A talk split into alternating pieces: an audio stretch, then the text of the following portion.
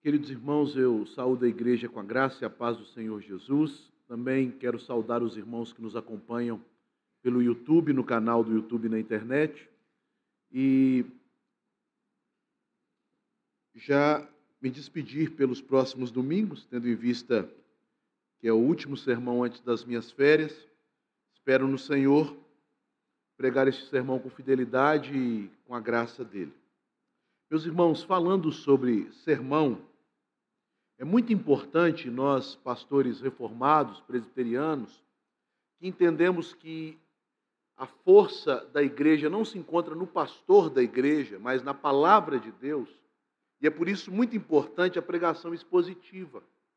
Esta pregação sequencial, livro por livro, versículo por versículo, porque isso demonstra a nossa confiança nas Escrituras, na palavra do Senhor, reconhecendo que o crescimento da igreja, tanto em número quanto também em comunhão com o Senhor, em conhecimento da vontade do Senhor, procede das Escrituras e não dos métodos ou habilidade dos homens.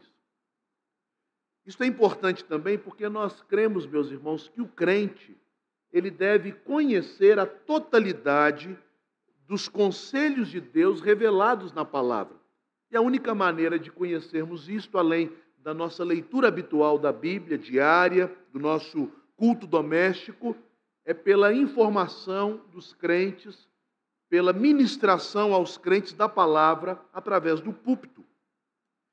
É muito bom também para nós, pastores, não escolhermos o texto para pregarmos, porque o tema do sermão, os pontos, aquilo que o pastor vai falar, não está no arbítrio do pregador, mas a cada semana o texto já está diante de nós. E aí, o texto é que escolhe o seu tema, os seus tópicos, a verdade central que será exposta, as aplicações desta verdade, tudo procede das Escrituras sequencialmente. Mas por que estou tratando no início da pregação sobre a própria pregação em si, o que é a pregação expositiva, seus benefícios, sua vantagem. Porque há momentos para aqueles que pregam expositivamente que nos deparamos com textos muito difíceis, textos complicados, que talvez você nunca tenha ouvido uma pregação deste texto e se a ouviu, provavelmente ouviu coisas que não estão corretas de acordo com o próprio contexto do qual aquelas palavras foram extraídas. E é o caso do texto de hoje. Hoje nós vamos lidar com um texto assim. E dito todas estas coisas, eu quero convidar a igreja a abrir a palavra do Senhor no Evangelho segundo Mateus para darmos continuidade à exposição do capítulo 12, quando Jesus ele faz um discurso exortando os escribas e fariseus a se arrependerem e a reconhecerem sua divindade. E já no final desse discurso, agora são as últimas palavras de Jesus nesse discurso, nos versos 43 a 45 de Mateus 12, o Senhor ele diz assim: Quando o espírito imundo sai do homem, anda por lugares áridos procurando repouso, porém não encontra. Por isso diz: Voltarei para minha casa de onde saí, e tendo voltado, a encontra vazia, varrida e ornamentada. Então vai e leva consigo outros sete espíritos, piores do que ele, e entrando habitam ali. E o último estado daquele homem torna-se pior do que o primeiro. Assim também acontecerá a esta geração perversa. Os irmãos podem constatar que é um texto bem difícil e que, se alguém aqui já ouviu alguma pregação ou exposição deste texto, provavelmente alguma citação deste texto, é muito provável que ouviu é, com uma interpretação que nada tem a ver com o contexto e que por isso deve estar errada. Porque o texto que eu acabei de ler nos traz duas grandes dificuldades. A primeira delas é a definição do gênero literário destas palavras. Jesus está aqui tratando de uma narrativa de como os demônios se comportam, ou nós temos uma ilustração, uma parábola, uma figura. Esta é a primeira dificuldade, porque definindo o gênero literário, nós teremos uma direção ou outra na interpretação do texto. Segundo lugar, e esta segunda dificuldade decorre da primeira, a compreensão comum, recorrente, a compreensão da maioria dos evangélicos sobre este texto, ela tem condicionado a leitura dos crentes. Muito provável que a maioria de nós, por já ter ouvido alguma coisa sobre este texto, já tenha em sua mente, em seu imaginário, alguns preconceitos. Eu digo preconceitos porque nós não fizemos, eu imagino que a maioria de nós não fez uma análise, um estudo pormenorizado, detido, ou tenha ouvido isto da parte de algum pregador sobre este texto, sobre as verdades deste texto. E então nós temos uma suposição a respeito do significado dele, baseado no senso comum, na opinião da maioria dos evangélicos. E estas são as duas grandes dificuldades de pregar um texto como este. O gênero literário do texto, que implicará na sua interpretação, e, em segundo lugar, a questão da visão geral, comum, do senso comum sobre o texto. Mas antes de interpretarmos qualquer texto, meus irmãos, nós precisamos sempre de duas coisas. Nós precisamos, em primeiro lugar, da ajuda do autor do texto.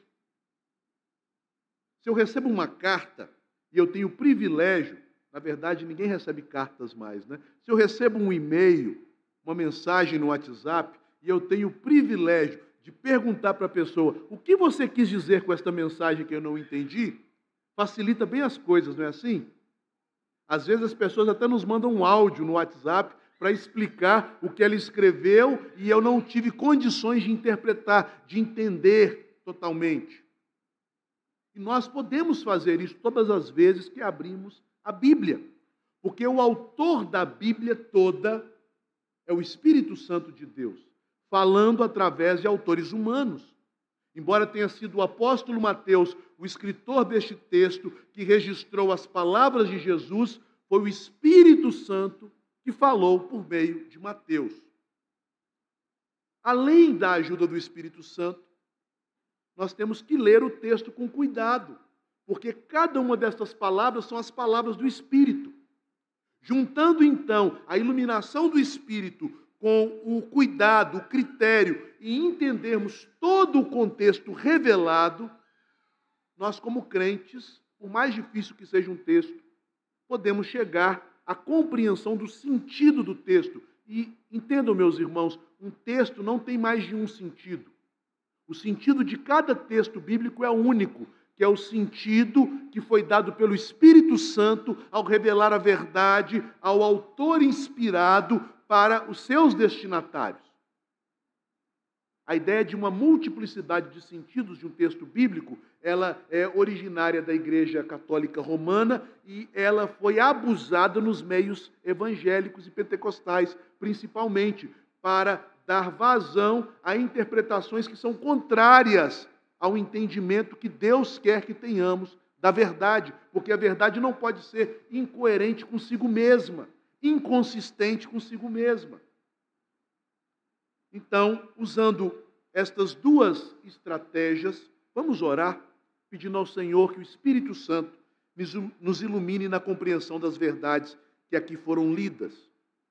Senhor Deus, Pai bendito, o Senhor é o único Deus verdadeiro e fonte de todo bem e luz. Portanto, ó Deus, não há em ti sombra de variação nem possibilidade, ó Deus, que tu mintas, porque o Senhor é a própria verdade. O teu Filho encarnado é a revelação desta verdade, e o Espírito Santo é quem nos comunica a verdade, que representa o ser do, do, do Senhor e o ser do teu Filho e do próprio Espírito. Sendo assim, ó Pai, nós te pedimos nesta hora, nós que somos teus filhos, que a verdade da tua palavra seja-nos, ó Deus, dada com pleno entendimento e capacidade de aplicá-la em nossa própria vida. Sabemos, ó Deus, que, embora sejamos afeitos ao pecado e à mentira, seduzidos por toda sorte de engano, nós temos, ó Pai, da tua parte a promessa do Espírito Santo, que é o Espírito da verdade que nos guia para conhecermos a tua vontade e praticarmos o teu querer. E agora, ó Deus, nós te pedimos, dá-nos deste Espírito e ilumina-nos, Senhor, para que o nosso coração, instruído por ti, Senhor, não saia confuso com as coisas que o Senhor nos deu para nossa instrução e crescimento espiritual que, pelo contrário, o nosso coração seja esclarecido e saia da tua casa hoje, ó Pai, consciente do nosso dever e dos privilégios que temos acesso em Cristo Jesus. Assim oramos em nome do teu Filho amado, o nosso Senhor e Salvador. Amém. Portanto, feita a oração, temos que voltar os olhos para o contexto deste texto tão difícil Apenas para refrescar a memória, o contexto deste texto, todo o capítulo 12, é escrito para demonstrar uma série de discussões entre Jesus e os fariseus. Os fariseus estão aqui suspeitando e chegando até a acusação e até a trama de assassinato contra Jesus, porque eles não aceitam a autoridade de Jesus.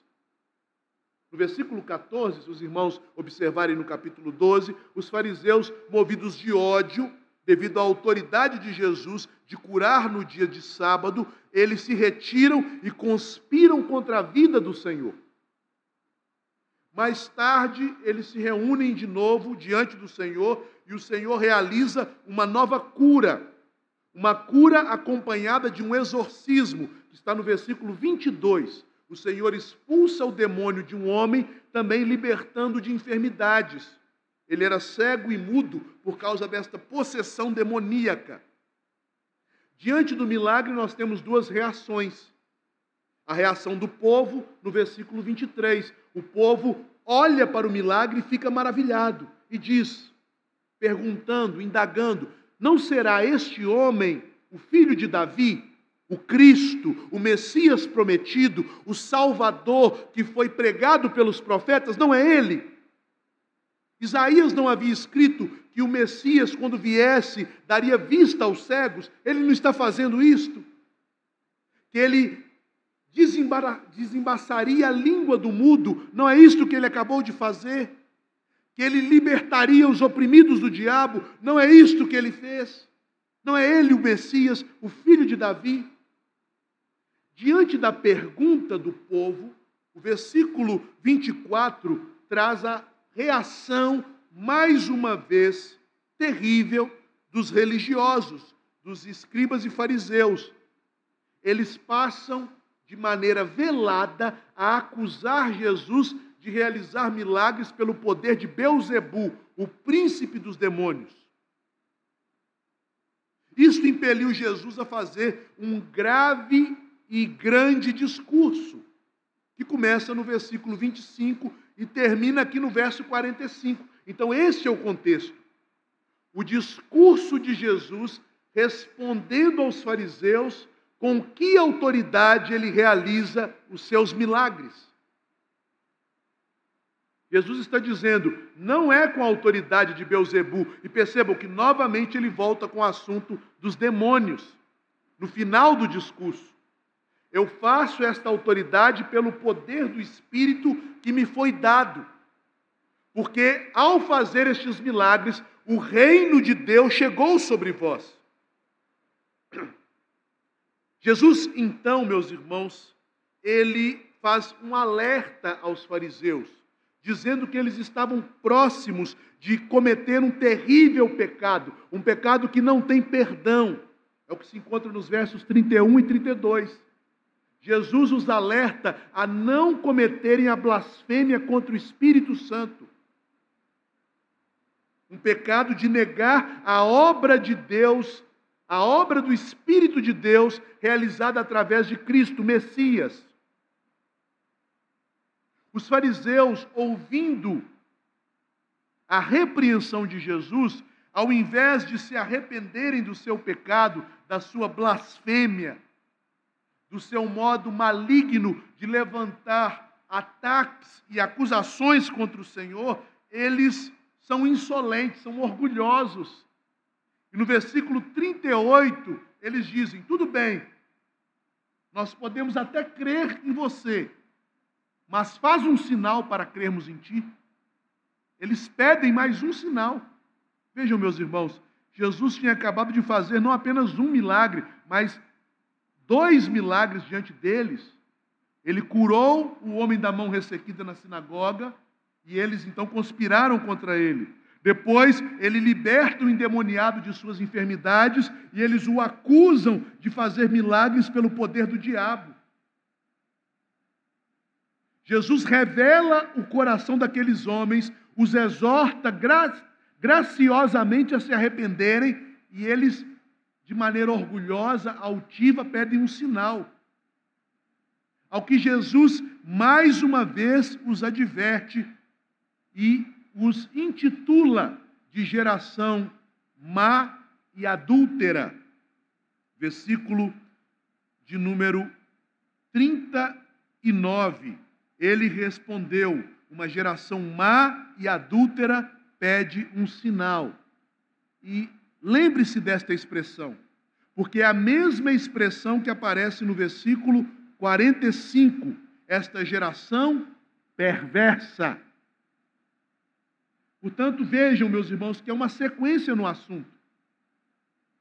A geração má e adúltera pede um sinal, e nenhum sinal lhe será dado a não ser o sinal do profeta Jonas, o profeta que se entregou para morrer, para salvar os gentios no barquinho, o profeta que saiu do ventre do, do peixe, das profundezas da morte, para pregar o juízo e a salvação Assim como aconteceu com aquele profeta, acontecerá esta geração, porque eu entregarei minha vida, está dizendo Jesus, para morrer por aquele que não é meu. Eu virei da morte para anunciar a salvação, e eu salvarei os que não me buscam. Assim como Jonas foi um instrumento da salvação de Nínive. Jesus então fala do sinal de Jonas e da reação dos ninivitas. Eles se arrependeram. No entanto, diante de vocês está aquele que é maior do que Jonas. Vejam, meus irmãos, que apesar de Jesus mais uma vez insistir com eles sobre a necessidade do arrependimento para que eles fossem salvos, para que eles recebessem a graça de Deus, para que eles fossem alcançados pelo reino de Deus, eles não reconhecem que Jesus é o filho de Davi, como havia perguntado a multidão no verso 23. Eles não aceitam que Jesus é o rei, que veio trazer o reino de Deus ao mundo, como o próprio Senhor afirmara a eles no versículo 28. Se eu expulso Satanás pelo poder de Deus, então o reino de Deus chegou até vós mas eles não se arrependem. E é neste contexto de dureza de coração que o Senhor traz aqui uma parábola. Aqui nós temos uma parábola. Jesus não está ensinando sobre a estratégia dos demônios quando são expulsos de alguém, mas ele faz uma parábola. E o que são parábolas?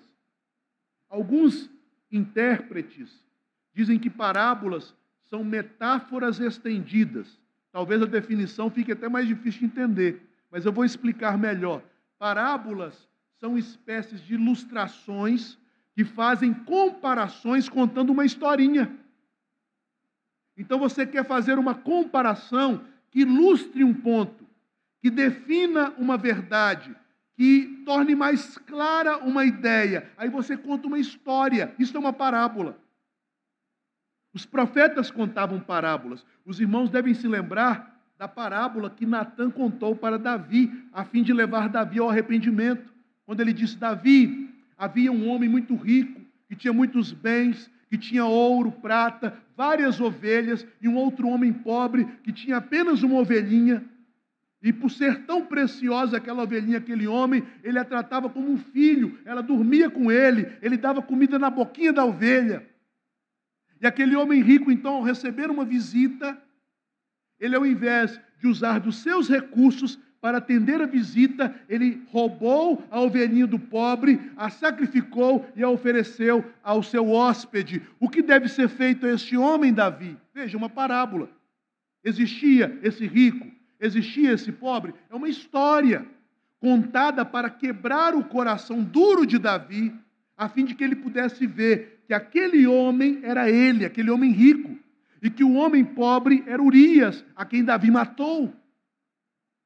Então, uma história, uma ilustração. Por que as parábolas são contadas? O capítulo 13 vai nos deixar isto mais claro, porque o capítulo 13, todo ele é composto das parábolas do reino.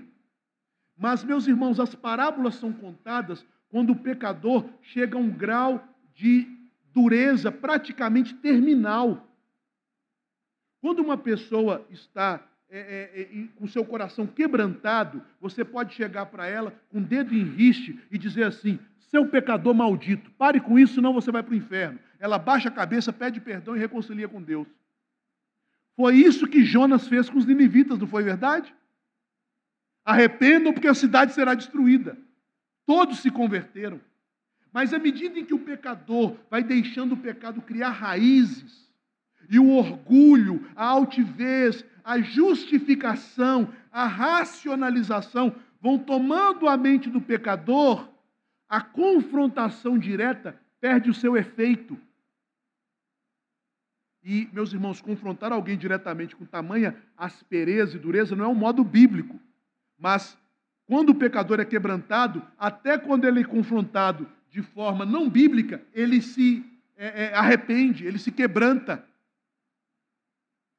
No entanto, quando o pecador está endurecido, Deus então usa esse método, demonstrando sua bondade. Ele conta uma parábola, ele conta uma história, ele traz uma ilustração, a fim de que o pecador, como que tirando o foco de si mesmo, do seu próprio pecado, possa ser movido a um senso de justiça através do exemplo de outro, de uma situação fictícia, e assim ser levado de volta à razão, ao arrependimento. E é o que Jesus está fazendo aqui. Este homem da casa adornada, que estivera debaixo do domínio de Satanás, que agora foi libertado por um tempo, mas que em breve terá um estado pior, este homem de Jesus, assim acontecerá com esta geração perversa. São vocês, fariseus. Veja, uma maneira indireta de confrontar o pecador. Se não entendermos o contexto e o gênero literário, nós pegaremos este texto e falaremos de várias coisas que nada têm relação com o texto. Porque o que Jesus quer que os fariseus entendam com estas declarações? Que aqueles que se negam a converter a Cristo e não se arrependem sofrerão um terrível castigo. Só isso. Porque as parábolas têm sempre um ensino direto e central. Se vocês não se converterem a mim, se vocês não se arrependerem dos seus pecados, tal como aconteceu com Nínive, o destino de você será terrível. O castigo e o juízo que está reservado para vocês será grande. Três verdades são, então, extraídas desta afirmação central. Em primeiro lugar, ao contar a parábola, Jesus ele ensina que o coração do ser humano não é bom, mas a habitação de demônios. Meus irmãos, veja que ensino terrível. O coração do homem é um ninho de demônios. Muitas perguntas nos vêm à mente quando nós lemos este texto. Geralmente perguntas que nos distanciam do sentido ou do veio, do curso da verdade. pessoas se perguntam: por que o demônio anda no deserto? Outros se perguntam: por que o demônio não consegue descansar no deserto? Só em um ser humano. Teve até um pastor aí que falou que o demônio gosta de água, né? E o corpo humano é composto de água. Não, não procure isso no YouTube, não, que vocês vão achar. Esse pastor, inclusive, é deputado federal. Mas vejam, essas perguntas levam a essas maluquices. Demônio gosta de água? Então, Aquaman deve ser um demônio. Terceiro, o que significam estes outros sete demônios que vêm acompanhando o outro? Então, ele tinha um, agora tem oito. Percebam que estes detalhes, que tanto atraem a nossa curiosidade, nos, nos desviam do foco do texto.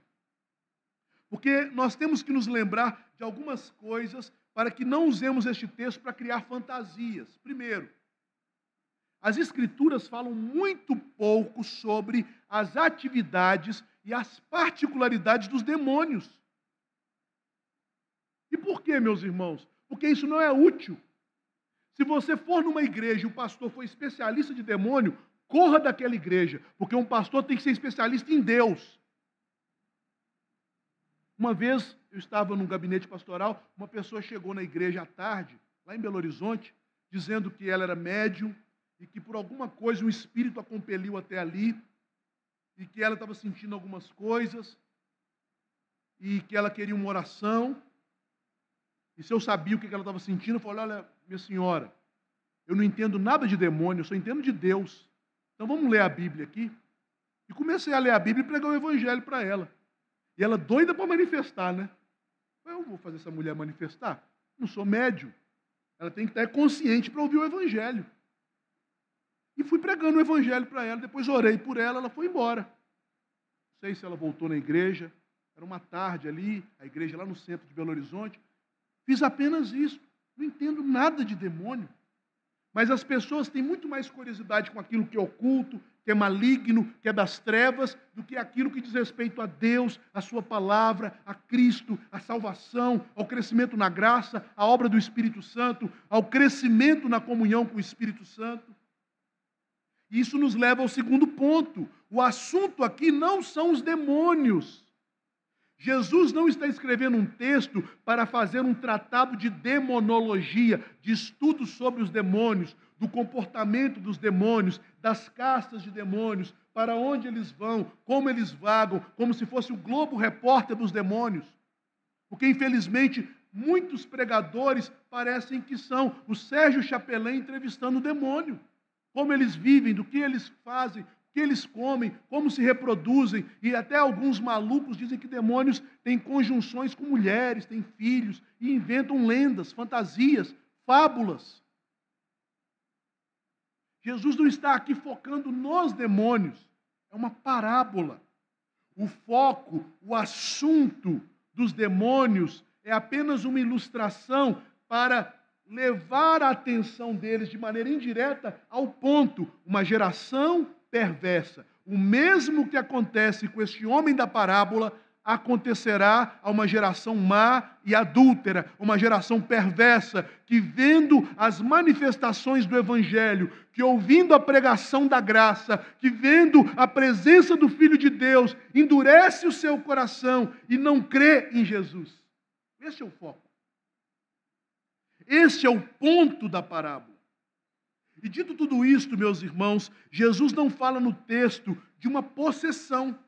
Percebam que nós somos tão inclinados a falar que aqui é uma possessão, que nós já lemos o texto como se o homem da parábola estivesse possesso.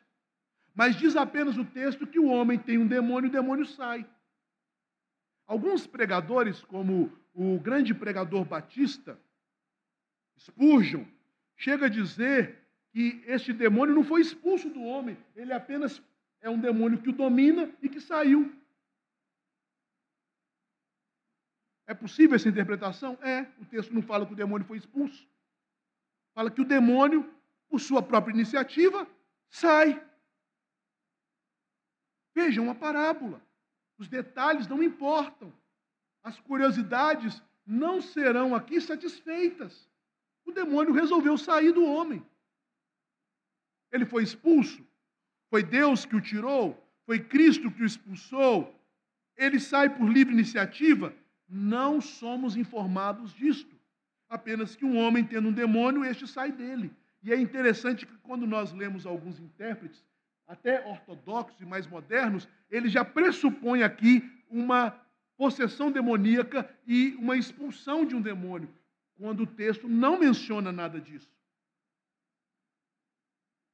O texto não nos fala de uma possessão, mas de o um domínio do demônio sobre um homem, tal como acontece com esta geração perversa, o povo de Israel daqueles dias, que estavam dominados pela obra do diabo. Portanto, esta parábola ilustra a condição em que se encontravam os hipócritas religiosos, porque eles desprezavam a graça de Deus que era oferecida a eles em Jesus, e isto apontava para um domínio do diabo sobre as suas mentes. É o que fala o apóstolo Paulo sobre os gentios que não creem no evangelho nos seus dias. Se os irmãos conferirem em 2 Coríntios, no capítulo 4, a partir do versículo 3, o apóstolo diz: se o nosso evangelho está encoberto, isto é, se alguém rejeita o evangelho, não aceita o evangelho, se este evangelho está encoberto, é para aqueles que se perdem, nos quais o Deus deste século cegou o entendimento. Vejam, pessoas que não estão possuídas, mas cujo entendimento está cegado por Satanás. Pessoas que estão debaixo do domínio de Satanás, muito embora não estejam possuídos por Satanás. Portanto, com esta parábola, Jesus, ele também explica com maior clareza o milagre que ele havia realizado. Vejam, meus irmãos, todos os milagres de Jesus são sinais. E o que é o sinal? O sinal aponta para um significado, para um sentido. É um símbolo que aponta para um significado. Ao libertar um endemoniado e que era cego e mudo, Jesus está mostrando para os fariseus: esta geração que não me aceita está debaixo do domínio das trevas e, portanto, não ouve a minha palavra e não me confessa como Senhor. O endemoniado, cego mudo, que não vê as verdades do reino, que não confessa a Cristo, que não ouve o Evangelho, é um sinal da geração perversa, da geração adúltera. É assim que interpreta, por exemplo, Calvino. Calvino declara sobre este texto o seguinte: abre aspas. A condição miserável de toda a raça humana é aqui descrita para nós, pois segue-se que o diabo tem uma residência dentro do homem. Agora, o que é dito aqui não se refere a um indivíduo ou outro, uma pessoa que está possuída ou endemoniada, mas a toda a posteridade de Adão. E esta é a glória da nossa natureza. Veja a ironia de Calvino. Qual é a glória da natureza humana? Que o diabo tem seu trono dentro de nós e habita tanto o nosso corpo quanto a nossa alma, se nós não tivermos Cristo em nossa vida. O homem é apenas uma besta conduzida pelo diabo, como dizia Lutero também.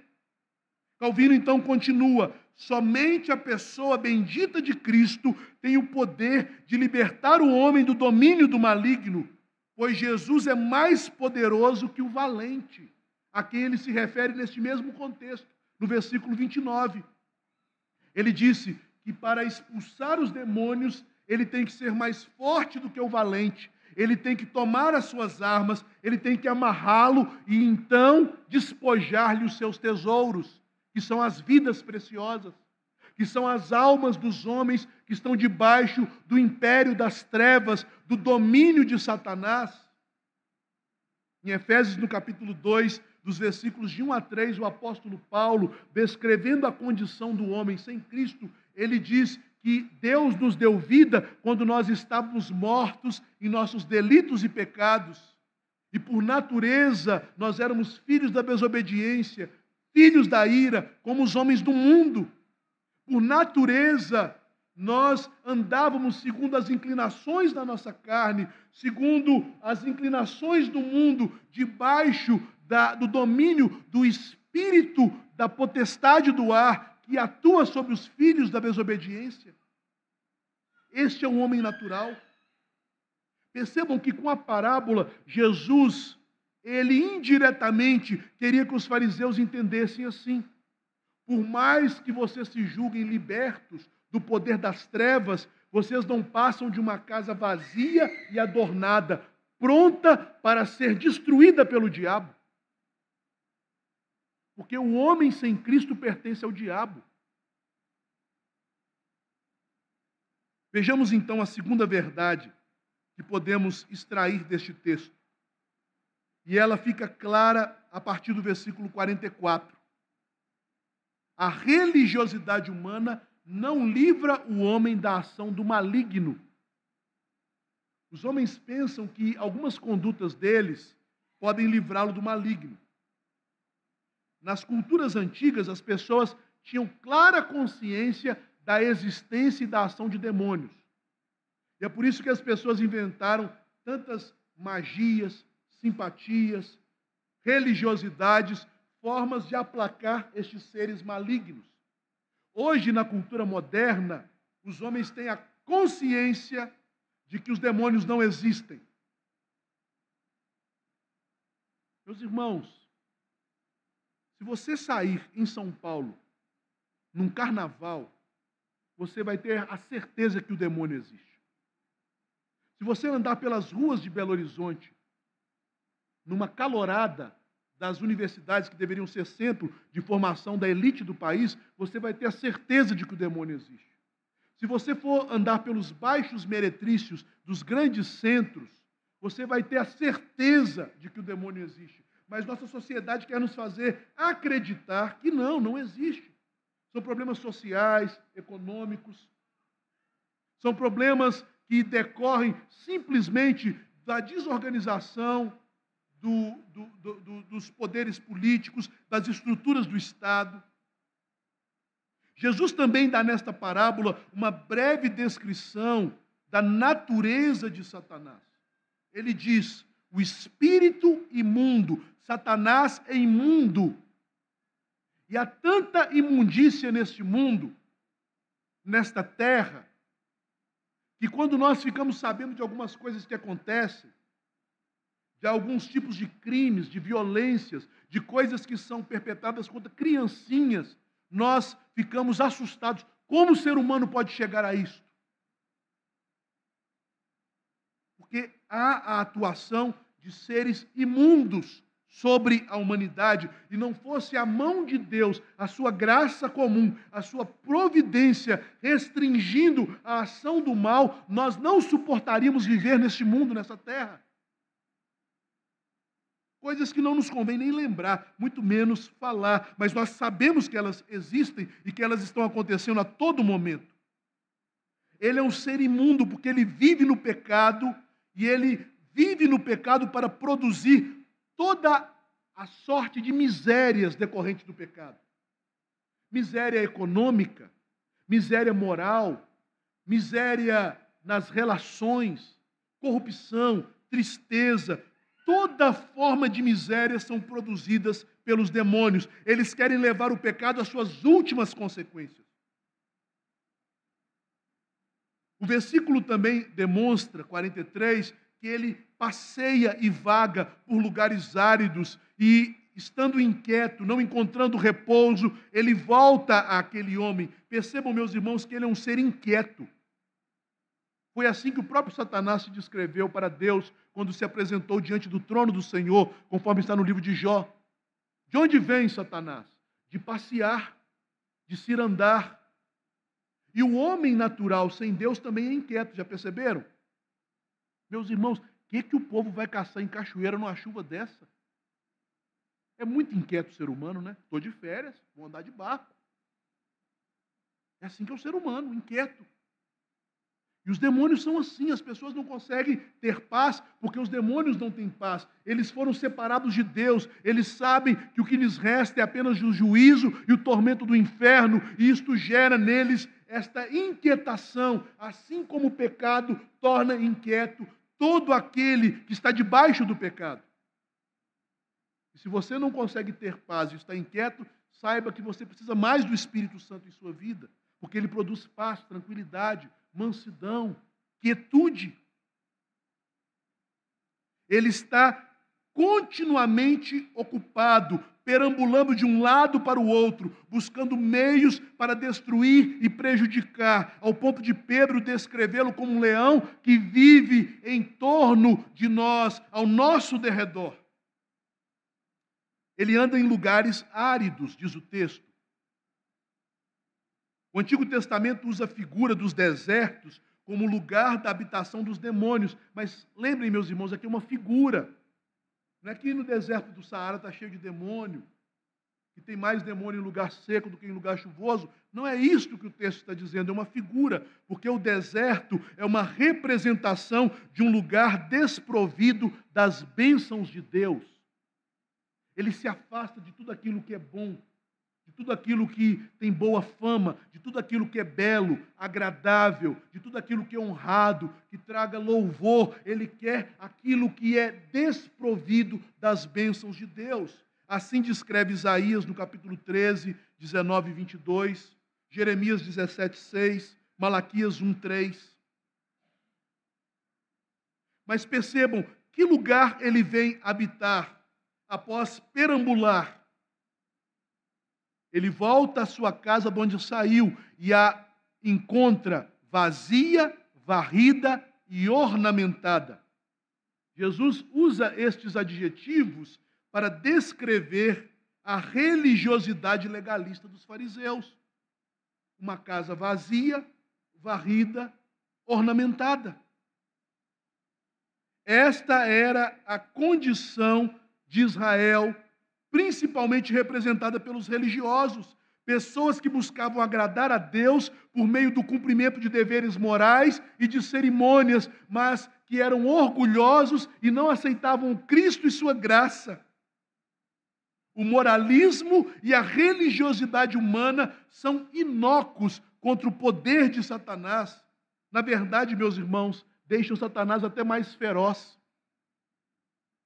Percebam que em todas as épocas, quando a sociedade humana se afasta de Deus e de Cristo e busca solução no moralismo, na razão, na ciência, nas falsas religiões, a próxima geração sofre com toda forma de degradação, de nilismo, de relativismo, de perversão.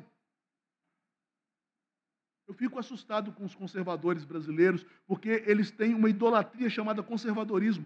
Vamos voltar ao Brasil de antigamente, onde as pessoas cantavam hino nacional, amavam a, a, a família, viam Silvio Santos no domingo, comiam macarronada junto com, com, com o avô. Foi esse tipo de moralismo que produziu a degradação na qual estamos, porque era um moralismo sem Cristo, um moralismo sem Deus, um moralismo sem a presença do Senhor, uma casa varrida e adornada, mas vazia. Por isso a condição está tão ruim. Porque foram estas famílias tradicionais que criou esta geração adúltera, deturpada, pervertida, irresponsável. Ou foi eles vieram de outro planeta?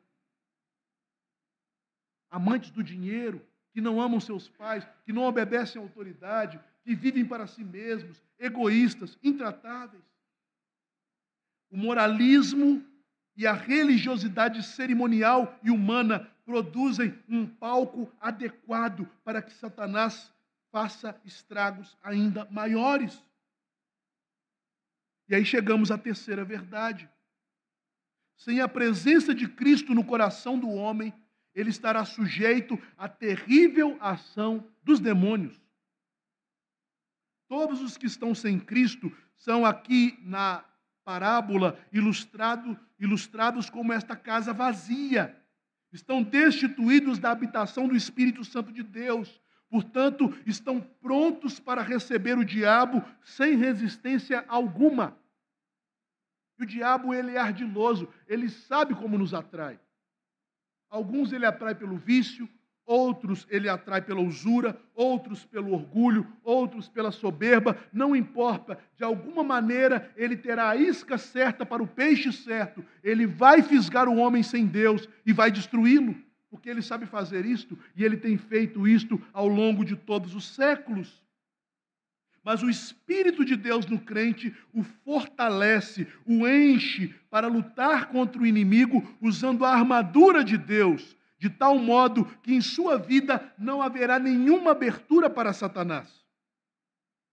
Contudo, meus irmãos, os moralistas e religiosos, os religiosos hipócritas tais como eram os fariseus e escribas, que confiam na capacidade humana, na carne, eles serão estraçalhados pelos dentes deste terrível leão que é Satanás. Veja o que diz o texto. Então ele traz consigo, ele leva consigo outros sete espíritos piores do que ele, e entrando, habitam ali, e o último estado daquele homem torna-se pior do que o primeiro. Os sete demônios piores não devem ser entendidos literalmente como um número, mas lembremos, meus irmãos, do significado nas Escrituras do número sete, como um significado de completude, mostrando que o desastre será completo, acabado. Uma miséria e destruição sem precedentes, total na vida daqueles que não confiam em Jesus e buscam resistir o maligno com outros meios que não seja a graça de Deus e o poder do Espírito Santo. Jesus então conclui a parábola. Assim também acontecerá a esta geração perversa. Esta parábola é uma forma de antecipação de um dos sermões deste evangelho. O sermão profético no capítulo 24, que fala do destino terrível que caberia a Israel quando depois da morte e ressurreição de Cristo, por terem abandonado o seu Senhor e o seu Deus, eles seriam destruídos e iriam para um exílio pior do que o exílio na Babilônia. Um exílio de quase dois mil anos. E a nação ainda não foi restaurada a Deus. É por isso que Jesus usa também esta figura da casa vazia para falar ao próprio povo de Israel, conforme nós lemos na liturgia desta noite, quando ele disse: Israel, você tem matado os profetas, apedrejado aqueles que te foram enviados, não se arrependido dos seus pecados, tua casa ficará vazia, isto é, será desolada, destruída, até que vocês aprendam a dizer: Bendito o que vem o nome do Senhor. Percebam, meus irmãos, que seria então fugir totalmente do texto, aplicá-lo apenas a questões de exorcismos, como infelizmente temos ouvido no meio evangélico. Jesus o aplica à nação, àquela geração. E este texto tem uma aplicação muito próxima ao homem em qualquer contexto em que o evangelho é apresentado e as pessoas se endurecem e rejeitam o evangelho pensando que as soluções humanas podem trazer bem-estar, paz, prosperidade. Não. Todas as soluções humanas sem o Evangelho estão fadadas ao fracasso, porque uma casa vazia e adornada será ocupada por demônios terríveis. O projeto europeu de criar um mundo novo sem Cristo, projeto este chamado Iluminismo, terminou com o século mais sangrento da história, o longo século XX, como escreveu um historiador chamado Robesbal. Um século que foi marcado por guerras, por tiranias e por genocídios de nações que afirmavam que Deus morreu, podemos criar um mundo baseado apenas no homem e na razão, na ciência e na técnica. E a ciência foi usada para criar armas de destruição em massa nações que controlam sua população com meios de comunicação e formas de exterminar populações inteiras em campos de extermínio, em campos de concentração, em gulags na Sibéria. Portanto, meus irmãos, pegar um texto como este e reduzi-lo apenas ao exorcismo é não entender a terrível ação do diabo no mundo e a grandiosa e maravilhosa ação do Evangelho para destruir as obras do diabo no mundo? Eu quero terminar com algumas breves aplicações. A primeira, A humanidade sem Cristo é o império dos demônios. Um grande escritor cristão chamado Chesterton, em uma das suas obras primas sobre a humanidade antes do advento de Cristo, ele declara que todo o paganismo estava debaixo da tirania de demônios. Prostituição, imoralidade, pedofilia, cultos de mistério, guerras, opressão. Assim era o mundo antes da vinda de Cristo. E o mundo está voltando para esta mesma situação, porque o Ocidente tem abandonado a Cristo e o Evangelho. A humanidade sem Cristo é o império dos demônios. Toda tentativa de limpar a casa da humanidade sem a dependência de Jesus Cristo e do seu santo Evangelho causará o terrível castigo do, do domínio devastador de demônios sobre homens, produzindo tiranias, estados despóticos que perseguem o evangelho, que destroem Bíblias, que matam cristãos e que premiam criminosos. Em segundo lugar, meus irmãos, diante do evangelho, como estava acontecendo aqui para com aqueles religiosos, há diante de nós a extrema necessidade do arrependimento para obtermos a graça.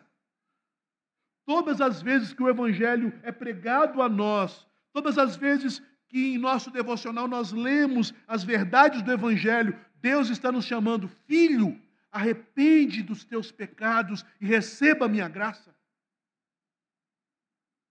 O Evangelho não é uma filosofia, uma ideologia, uma doutrina humana. O Evangelho é o poder de Deus pelo qual o pecador se reconcilia com Deus através de Cristo para receber a sua graça.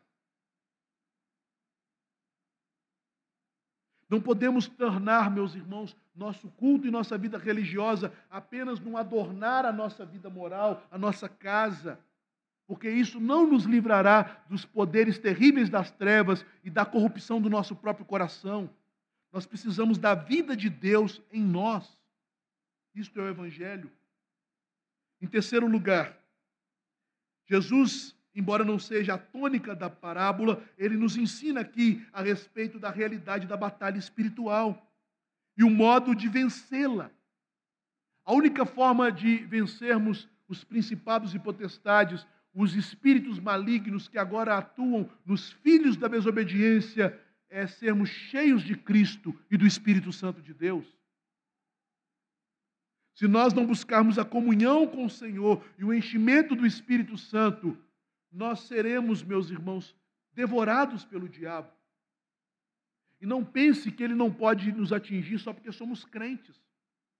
Porque nossas doutrinas que estão fundamentadas nas Escrituras, nos ensinam que até mesmo aqueles que são crentes, que vão perseverar na graça até o fim, até estes, diz a confissão de fé, no capítulo 16, sobre a, no capítulo 17, sobre a perseverança dos santos, na seção 3, até os crentes eleitos, pelas tentações de Satanás e do mundo, pelo predomínio da corrupção restante neles e pela negligência dos meios de sua preservação, que é a batalha espiritual, a vida de oração, de frequência à igreja, de prática da palavra, de busca da santidade, podem cair em graves pecados e por algum tempo continuar neles, assim correndo no desagrado de Deus, entristecendo o Espírito Santo e, em alguma medida, verem-se privados das graças e confortos de Deus tendo seu coração endurecido, a sua consciência ferida, prejudicando e escandalizando outros e atraindo sobre si juízos temporais, até serem restaurados. O exemplo notório das Escrituras é o de Davi, que, mesmo depois de ter caído no pecado de Betseba, foi tentado por Satanás em seu orgulho em levantar o censo de Israel e trouxe novamente miséria sobre sua vida e sobre a nação. Portanto, meus irmãos, Jesus, ele nos dá nesta parábola um grave alerta.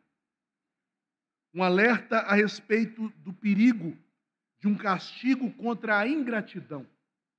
Já que Deus nos tem dado o seu filho, e por meio do filho todas as coisas necessárias para o nosso crescimento, progresso na fé e salvação, não sejamos negligentes. Nos apeguemos a Cristo. Tenhamos uma vida cheia do Espírito Santo, porque a promessa da palavra de Deus é que aqueles que estão com o Senhor, o maligno não lhes toca.